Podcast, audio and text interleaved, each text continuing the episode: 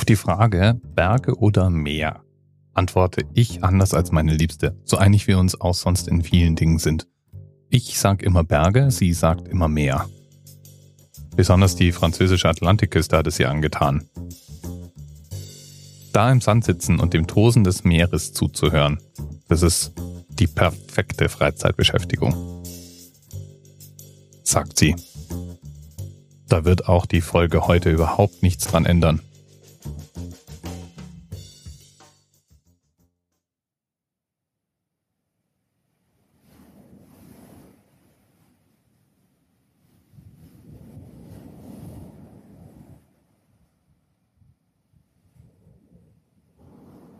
Wer möchte dann nicht auf der Terrasse sitzen, dem Wellengang zusehen?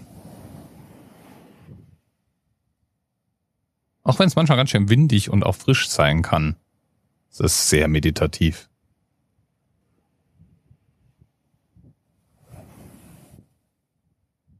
Allerdings ist mit dem Meer auch nicht zu spaßen. Was jetzt so ein friedliches Rauschen und Auf und Ab der Wellen ist, wird besonders im Winter auch gern mal zur Sturmflut. 2012, 2013 ging es an der Atlantikküste besonders stürmisch zu. Manche Hausbesitzer haben da komplett ihre Häuser verloren. Die, die glücklich waren, denen wurde einfach nur die Terrasse weggeschwemmt oder ähnliches. Und da sind wir beim Thema, das heute Themenpate Eri vorgeschlagen hat.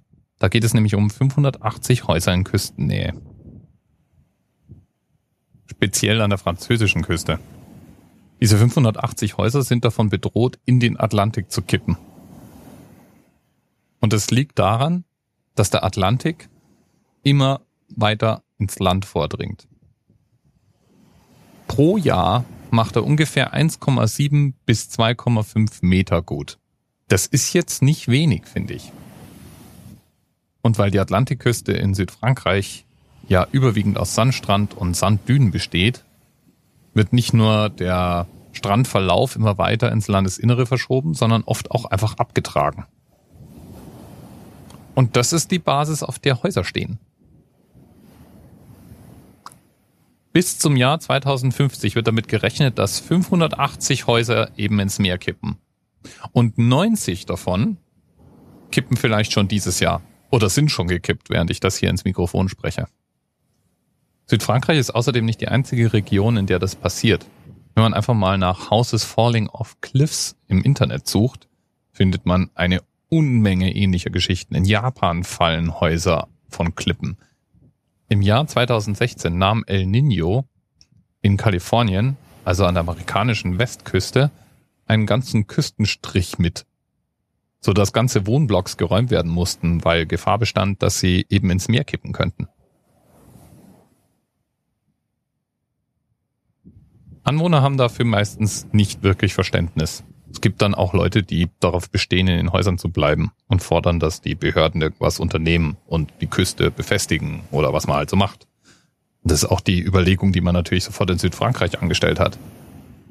Irgendwelche Dämme aufbauen, irgendwelche Fangzäune, um den Sand festzuhalten und daran zu hindern, abgetragen zu werden und so weiter. Experten sagen aber, dass das abhängig von der Substanz, aus der die Küste geformt ist, schwer bis unmöglich machbar ist. Man kann nicht überall, wie in Holland, einfach Dämme hinstellen. Besonders nicht, wenn die ganze Küstenlinie eigentlich aus Sand besteht. Für meine Frau und mich heißt das, wir träumen dann wohl doch lieber von einem Haus in den Bergen. Vielleicht mit Blick aufs Meer, aber dann doch auf soliden Felsen gebaut, den man nicht so einfach wegspült. Bis bald.